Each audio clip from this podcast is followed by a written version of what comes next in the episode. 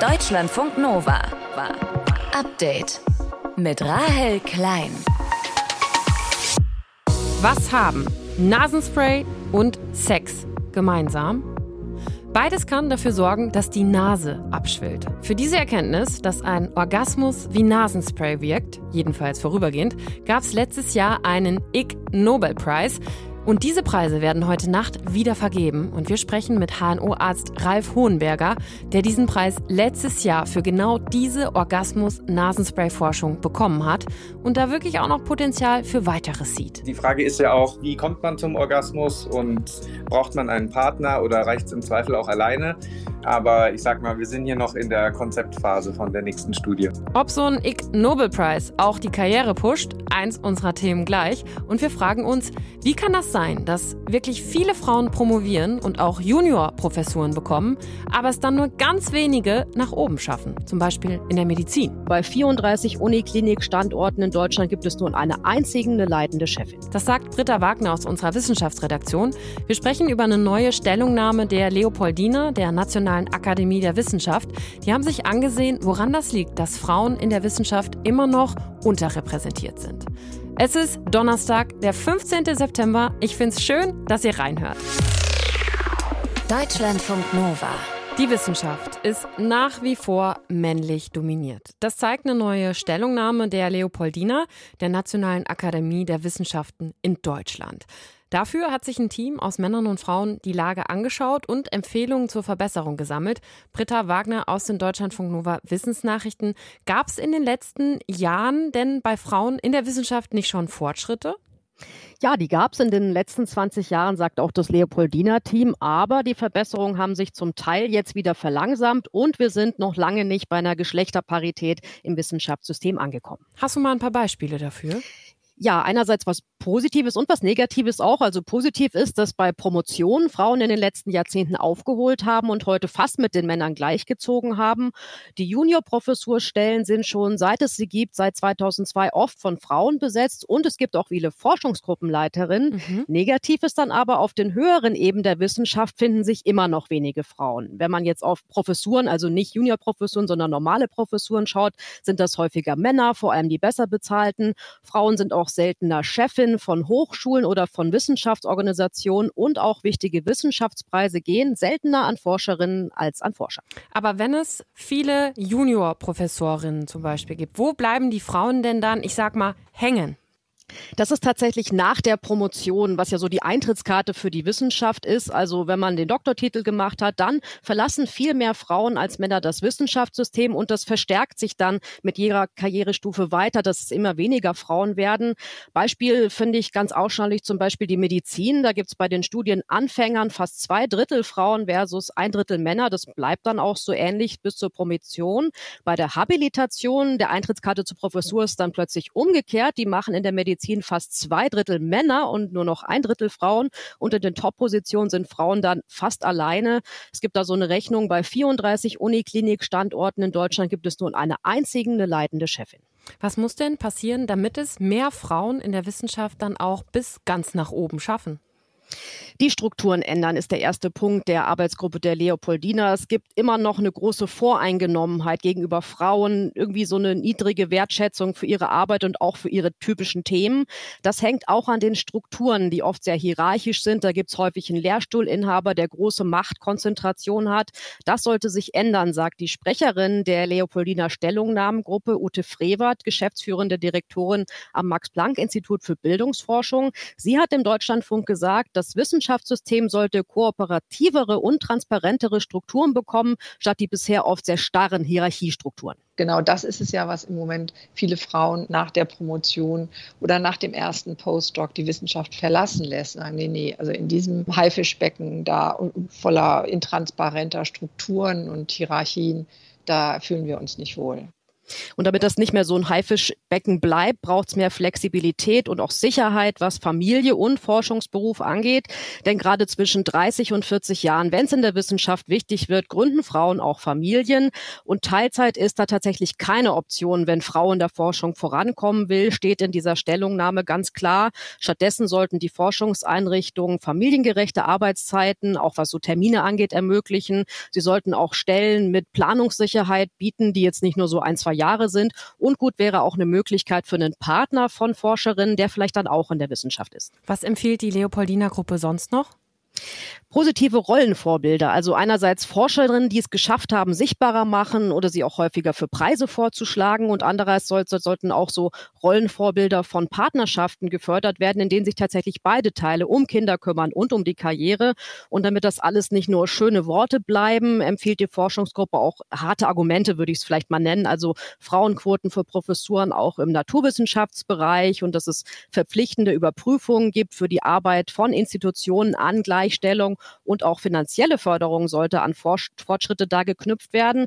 Und was ich auch ganz spannend fand, ist, dass Forscherinnen bei der Arbeit in Kommissionen oder Gremien entlastet werden. Denn so als Minderheit, die einzige Frau in der Runde, sitzen die dann auch oft in so Ausschüssen und machen Arbeit, um den Forschungsladen zusammenzuhalten, was man ja eigentlich auch so eine Art Care-Arbeit nennen kann.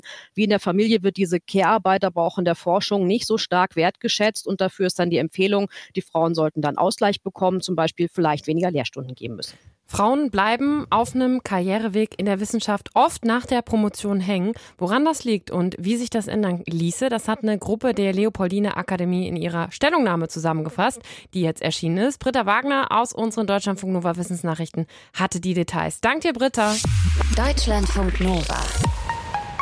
Update. Es ist die erste Reise von Chinas Staatschef Xi Jinping seit fast 1000 Tagen. Und sie führt ihn erst nach Kasachstan und jetzt auch nach Usbekistan. Da findet ab heute das Gipfeltreffen der Shanghaier Organisation für Zusammenarbeit statt. Das ist eine Gruppe von insgesamt acht Ländern und die haben sich ursprünglich mal zusammengetan, um gegen Terrorismus vorzugehen. Ja, und bei diesem Treffen wird auch Russlands Machthaber Wladimir Putin dabei sein, denn auch Russland gehört zu dieser Organisation dazu. Und wir haben uns gefragt, was will China von Russland aktuell? Wir sprechen drüber mit Josie Marie Perkun von der Uni Trier, die unter anderem zur Außenpolitik Chinas forscht. Frau Perkun, warum nach fast 1000 Tagen die erste Reise gerade dorthin zu diesem Treffen der Shanghaier Organisation für Xi Jinping? Selbstverständlich eine gute Frage, aber wenn wir mal diesen eurozentrischen Blick etwas erweitern, dann signalisiert Xi Jinping mit seiner Reise gerade auch den anderen Mitgliedern schützend und staatsmännisch aufzutreten und im wahrsten Sinne des Wortes präsent zu sein. Gerade auch für die Mitglieder, die ehemals unter der sowjetischen Einflusszone standen, wie eben Kasachstan, Kirgisistan, Sie hatten gerade genannt, signalisiert eben hier Xi Jinping ein Signal der Sicherung und der Selbstversicherung und so sollte es auch zu bewerten sein. China hat hier viel investiert und so ist das eben auch auch ein großes Anliegen. Sie hatten das mit der Sicherung angesprochen, die Terrorismussicherung. Und da sollte man auch noch mal sehen, wie wichtig vielleicht das weitere Treffen mit dem Premierminister Indiens Modi ist, das stattfinden soll, um über die chinesisch-indische Grenze im Himalaya zu reden. Also hier sind viele Punkte. Ein Punkt, es ist das 20. Jubiläum der Shanghai Organisation für Zusammenarbeit. Mhm. Das letzte Mal haben sich Putin und Xi im Februar getroffen, kurz vor dem russischen Angriffskrieg auf die Ukraine. Und damals haben die beiden eine Freundschaft ohne Grenzen erklärt. Besteht diese Freundschaft ohne Grenzen noch? Für die grenzüberschreitende Zusammenarbeit beider mag das stimmen. Die Grenzen bestehen aber in der Komplexität dieser beteiligten Partner, wenn wir es global betrachten. Gerade eins haben wir ja auch gesehen, bei dem Geld hört der Spaß auf, äh, kollegial gesprochen. Also mhm. im April hat der chinesische Kreditservice UnionPay eben die Transaktion für außerhalb russischer Karteninhaber also außer Russlands russischer Karteninhaber gesperrt oder beschränkt. Da ist also äh, schon auch so ein zweigleisiger Weg zu erkennen. Wie sehr kann Xi sich das leisten, in Sachen Krieg in der Ukraine auf Russlands Seite nach wie vor zu stehen? Weil der wichtigere Handelspartner dürfte doch die EU und dürften die USA sein. Also er fährt da schon seit Beginn eben zweigleisig von freundschaftlichen, im Sinne der strategischen Beziehung profitiert China, denn der Staat und die gebeutelte Staatswirtschaft will von den Öl- und Gaslieferungen profitieren, vor allem entlang der nördlichen Grenze der Volksrepublik. Hier gab es auch immer mal wieder Energieversorgungsengpässe. Und nach unserem Kenntnisstand wird da eben auch äh, Gas fließen. Also das ist wichtig für ihn, allerdings nicht zu Lasten eben der globalen Handelstätigkeit.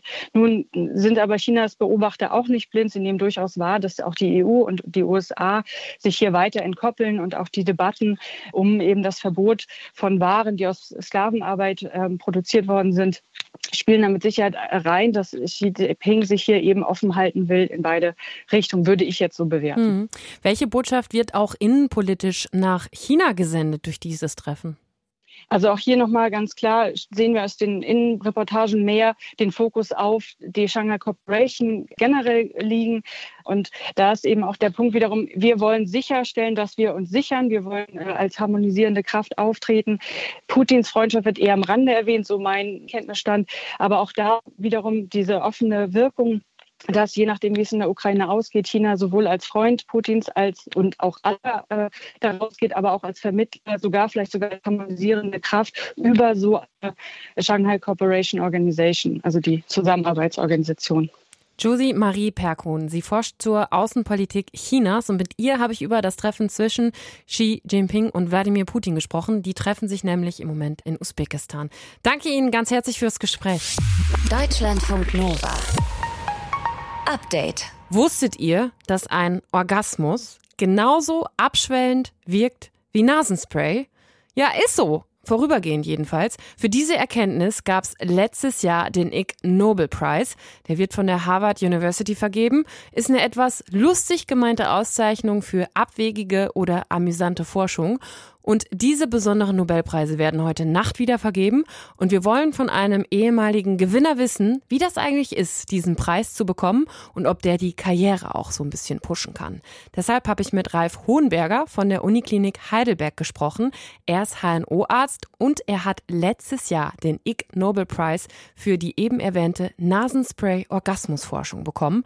Und da wollte ich erstmal von ihm wissen, ob er angesichts dieser Forschungserkenntnisse überhaupt noch Nasenspray Nasenspray verschreibt. Ja, als HNO-Arzt äh, kommt man nicht drum herum, Nasenspray zu verschreiben. Gerade im Notdienst, wenn die Patienten eine schnelle Lösung brauchen, dann äh, greift man gerne aufs Nasenspray zurück. Aber wenn die Patienten ein bisschen mehr Zeit haben, dann äh, gebe ich da auch gern ein bisschen weitergehende Tipps. Und wie reagieren die dann darauf, wenn du denen sagst, ja, probieren Sie es doch statt Nasenspray vielleicht einfach mal mit einem Orgasmus? Ja, äh, die meisten lachen dann natürlich. Äh, dann ist natürlich schnell die Frage, mit wem. Und äh, da hört dann meine Kompetenz auf, die Leute zu beraten. Insofern muss man da auch schauen, dass man sich nicht in die Nesseln setzt. Ja, stimmt. Das ist das Nasenspray natürlich einfacher. Warst du denn letztes Jahr eigentlich überrascht, als ihr den Preis bekommen habt? Den hast du ja mit deinem Kollegen Cem Bulut gewonnen. Ich war prinzipiell natürlich schon sehr positiv überrascht. Das Ganze fing so ein bisschen kryptisch an, dass wir so eine Anfrage bekamen, uns soll irgendein Preis verliehen werden. Wir dürfen aber auf keinen Fall irgendwelche Details verraten. Und als dann klar war, das wird der IG Nobelpreis, waren wir natürlich super stolz und haben uns mega gefreut. Und wie wird dieser IG Nobelpreis in der wissenschaftlichen Community angesehen? Ne? Der ist ja schon auch relativ bekannt, aber ist das auch was, was man sich wirklich stolz in den Lebenslauf schreibt? Ähm, ja, ich glaube schon, dass ich es mir in Lebenslauf schreibe. Da ist man so ein bisschen darauf angewiesen, dass der, der es liest, auch ein bisschen das kennt und ein bisschen Humor hat. Aber ja, also für die wissenschaftliche Laufbahn hilft es jetzt einem nicht so mega viel weiter, aber es ist eher so Richtung Fun Fact. Wir hören im Hintergrund hin und wieder ein bisschen gerappelt. Du bist im Homeoffice und hast Kind zu Hause, deswegen das vielleicht ja, noch als kurze, das noch als kurze Erklärung. Gab es denn dann im Nachhinein erstmal viel Aufmerksamkeit zumindest auf diese Forschung? Es war ist ja schon auch ein Hinhörer, ne? Ja, also vor allem eben so populärwissenschaftlich gab es dann ziemlich viel, auch auf äh, den Social-Media-Kanälen und natürlich im Freundes- und Bekanntenkreis. Ja, die Studie, wer sie sich auch nochmal durchliest, mit so 30 Teilnehmern, hat natürlich jetzt nicht den riesigen wissenschaftlichen Charakter, aber es hat zumindest äh, dafür gereicht, die wissenschaftlichen Standards zu erreichen. Und ja, es ist eher so eine populärwissenschaftliche Sache gewesen. Und forscht ihr an der Sache jetzt eigentlich noch weiter? Da ist doch bestimmt noch Potenzial, oder? Ja, da ist noch viel Potenzial. Ähm, die Frage ist ja auch, wie kommt man zum Orgasmus und braucht man einen Partner oder reicht es im Zweifel auch alleine? Aber ich sag mal, wir sind hier noch in der Konzeptphase von der nächsten Studie. Mhm. Vielleicht gibt es dann auch den nächsten IG-Nobelpreis. Hat sich denn sonst irgendwas Spannendes noch aus so einem Preis ergeben? Ja, es ist, ist ganz cool, dass das jetzt auch im Verlauf nach der Preisverleihung immer mal wieder irgendwo auftaucht. Irgendwie sei es auf ZDF Info, Instagram-Kanal habe ich letzte Woche gesehen oder bei Wer weiß denn sowas war es mal eine Frage und das ist natürlich ganz cool, wenn man mhm. da das äh, auch mit zeitlichem Verzug dann immer mal noch mal sehen kann, ja. Heute Nacht werden die IG Nobelpreise ja auch wieder verliehen. Äh, guckst du dir die Verleihung an? Findest du spannend? Ja, also man kann die ja auch zeitverzögert angucken, deswegen werde ich sie mir nicht heute Nacht angucken, glaube ich. Aber ich denke, die nächsten Tage gucke ich sie mir auf jeden Fall an. Ja. Und, und wo hast du dir den äh, Preis hingestellt? Äh, der Preis ist ja zum Selbstausdrucken. Ähm, man kriegt quasi ein PDF-File und braucht noch eine Schere. Und wenn man das dann ausgedruckt hat, muss man ein bisschen falten und äh, dann kann man sich den Preis selbst basteln und dann habe ich ihn mir an die Wand gehängt. Das ist auf jeden Fall auch ein bisschen alternativ. Wie das ist, so einen IG Nobelpreis zu gewinnen. Er wird auch Ig Nobel Prize im Englischen bezeichnet. Die werden heute Nacht wieder vergeben. Darüber habe ich mit Ralf Hohenberger gesprochen. Er hat den Preis letztes Jahr für die Erkenntnis bekommen, dass ein Orgasmus wirkt wie Nasenspray. So viel dazu. Deutschlandfunk Nova. Update. Ja, der Sarg der Queen ist ja mittlerweile in London angekommen. Und wenn man möchte, dann kann man sich in die kilometerlange Schlange zur Westminster Hall anstellen, um von ihr Abschied zu nehmen.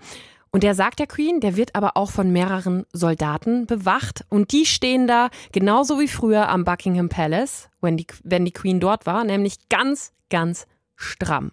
Komplett unbeweglich, angezogen in ihren roten Paradeuniformen mit Bärenfellmütze auf dem Kopf und das nicht nur für ein paar Minuten, sondern für eine sehr, sehr lange Zeit.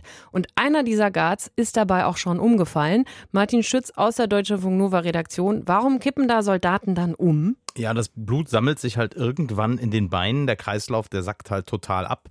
Und dann kippen Soldatinnen und Soldaten einfach um, weil der Körper halt einfach von jetzt auf gleich schlapp macht. Und wenn die da den Sarg der Queen bewachen, ne? dann mhm. ist nicht mal die kleinste Bewegung auch erlaubt. Nee, stillstehen heißt stillstehen. Also da ist nichts, was sichtbar ist.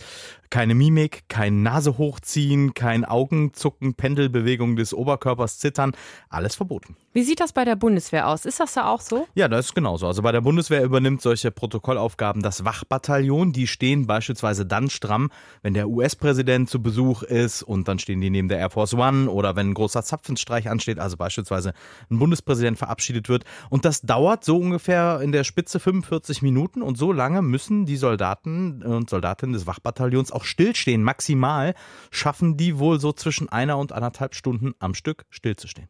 Wie anstrengend ist das? ja, das ist eigentlich ist das so Sport ohne Bewegung, ne, ohne ja. sichtbare. Auch weil die Soldatinnen und Soldaten ja nicht in irgendeinem bequemen Jogger oder sonst wieder in irgendeiner komfortablen Pose nach Wahl stehen. Das wäre so, mega witzig, ne? Ja, es wäre mal ein Versuch, der aber wahrscheinlich vom Protokoll so nicht zugelassen wird, sondern eben aus Uni, in Uniform aus einem extrem schwer, also einem schweren Stoff ist der auch. Der hält Wärme dann auch nochmal drin. Das ist körperlich eine extreme Herausforderung, sagt Leutnant Jens Kübler, der ist Presseoffizier des des Wachbataillons. Es schlafen Gliedmaßen ein, zum Beispiel auch das Blut sackt ab.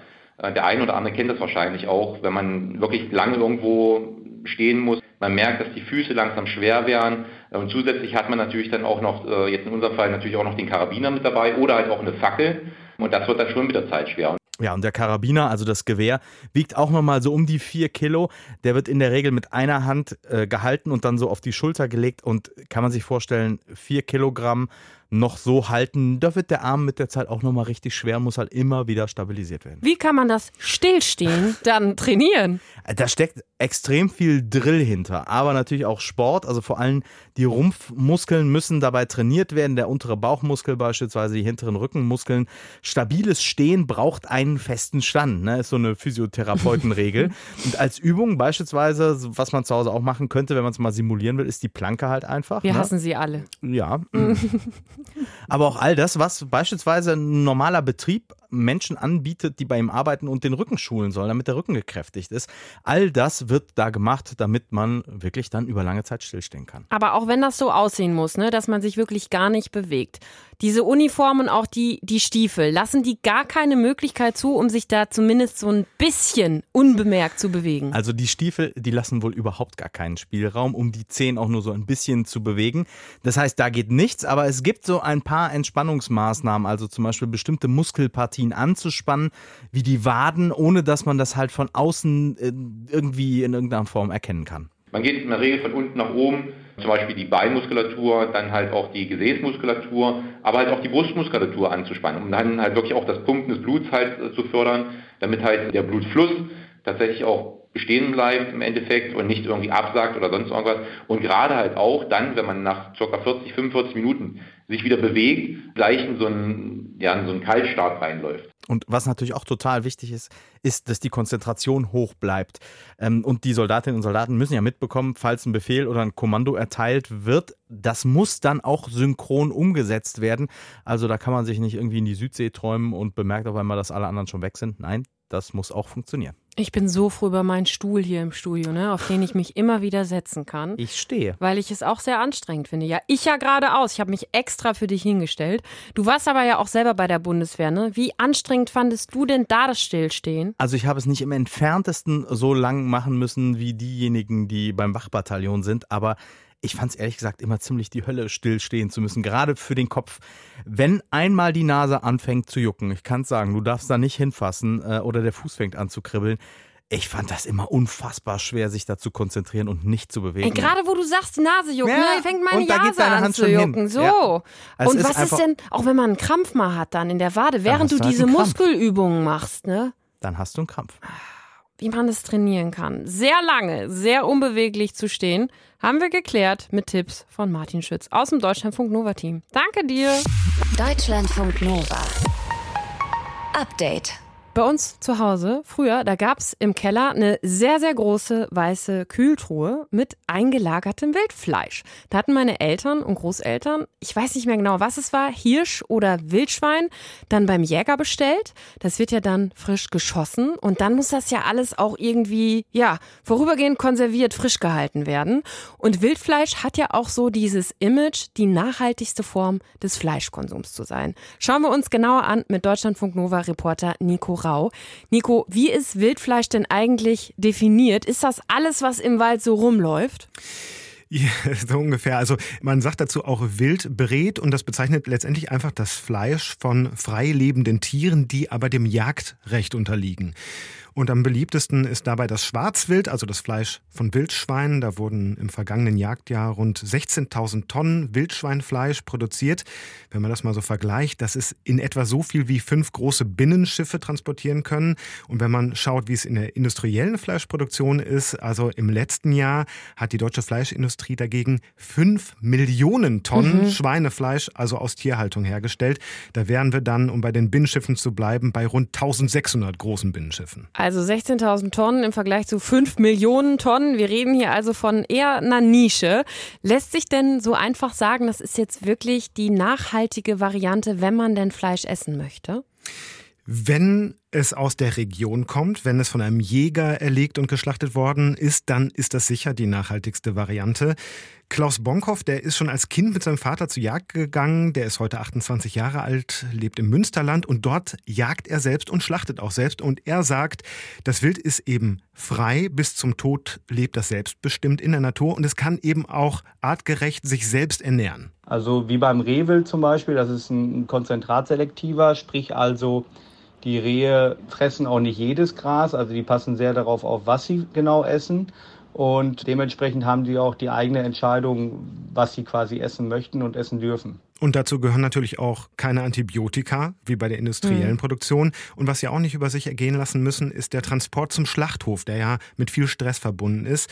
Auch die Umwelt- und Naturschützer vom BUND sagen, wenn man schon Fleisch isst, dann am besten wild. Konzentratselektive habe ich noch nie gehört, das Wort. Aber sind Rehe, merken wir uns. Aber das klingt ja alles erstmal grundsätzlich sehr überzeugend, ne? Und es ist ja auch noch regional, oder? Das ist so der Punkt. Also nicht alles Wildfleisch kommt aus der Region. Deutschland importiert auch Wildfleisch aus dem Ausland, beispielsweise aus Polen, Ungarn, sogar Neuseeland oder auch den USA. Mhm. Und das landet in der Regel in den Supermärkten. Und ob diese Tiere dann wirklich so selbstbestimmt, so glücklich gelebt haben, wie wir das gerade gehört haben, das ist dann eher fraglich. Vor allem, wenn es um Wild vom Discounter geht, sagt Jäger Klaus Bonkhoff. Häufig ist das dann auch Farmwild, heißt also gehaltenes Wild. Und das darf man nicht vergleichen mit dem freilaufenden Wild, was wir quasi hier in Deutschland haben. Also die Herkunftsangabe bei Wild ist freiwillig und daher ist es so, dass man im Supermarkt nicht unbedingt sehen kann, woher das kommt. Es ist aber auch so, Wildfleisch aus deutschen Revieren, das kommt nur zu einem kleinen Teil aus der sogenannten Gatterhaltung. Meist stammt das wirklich aus der Jagd. Und wo bekomme ich Wildfleisch her, wenn ich es eben nicht im Supermarkt kaufen möchte? Ja, am besten beim nächsten Jäger. Und es gibt eine Plattform vom Jagdverband im Internet, die heißt Wild auf Wild.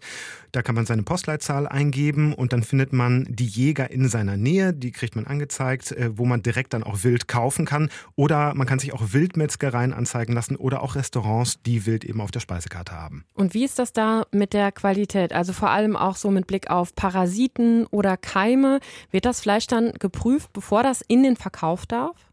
Klar, es ist halt so, wo Zuchttiere dann oft mit Antibiotika vollgestopft werden, da haben Wildtiere eben auch schon mal Parasiten, das ist richtig. Die Jäger prüfen aber ganz genau, was sie da erlegt haben und die müssen auch einen sogenannten Wildursprungsschein ausfüllen. Mit Bestehen der Jagdprüfung hat man quasi auch die Sachkunde erlangt, das Tier so einzuschätzen, ob das gesund ist. Also da gibt es ganz viele Faktoren. Einmal muss man zum Beispiel bei dem Wildursprungsschein dafür unterschreiben oder auch dargeben, dass das Tier vorher keine äußerlichen Erscheinungen hatte, dass es krank gewesen sein kann. Auch wenn die Jäger dann Gedärme, Organe rausnehmen, dann sehen Sie natürlich, wenn zum Beispiel die Leber mit Würmern befallen ist oder ähnliches und dann kommt es natürlich auch gar nicht in den Umlauf. Okay, aber es gibt jetzt keine offiziellen Kontrollen wie bei der industriellen Fleischproduktion. Nein, also Jäger können wild freiwillig für die amtliche Fleischuntersuchung anmelden, aber machen müssen sie das nur, wenn das Wild bedenkliche Merkmale aufweist, also wie gerade schon gesagt, Anzeichen für Krankheiten oder wenn sie es an den gewerblichen Bereich verkaufen wollen, was aber immer vorgeschrieben ist, Wildschweine, die die müssen immer auf Trichinen untersucht werden. Das sind Fadenwürmer. Dazu sind die Jäger gesetzlich verpflichtet. Der Unterschied zu den Zuchttieren ist halt eben, da gibt es regelmäßige Kontrollen von Veterinärmedizinern, aber äh, Stichwort diese zahlreichen Skandale aus der Fleischindustrie, die sind dann auch nicht so äh, lückenlos, wie man immer denkt.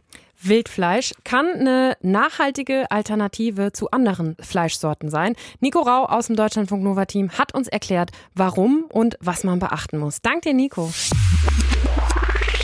Deutschlandfunk Nova. Update. Immer Montag bis Freitag auf deutschlandfunknova.de und überall, wo es Podcasts gibt.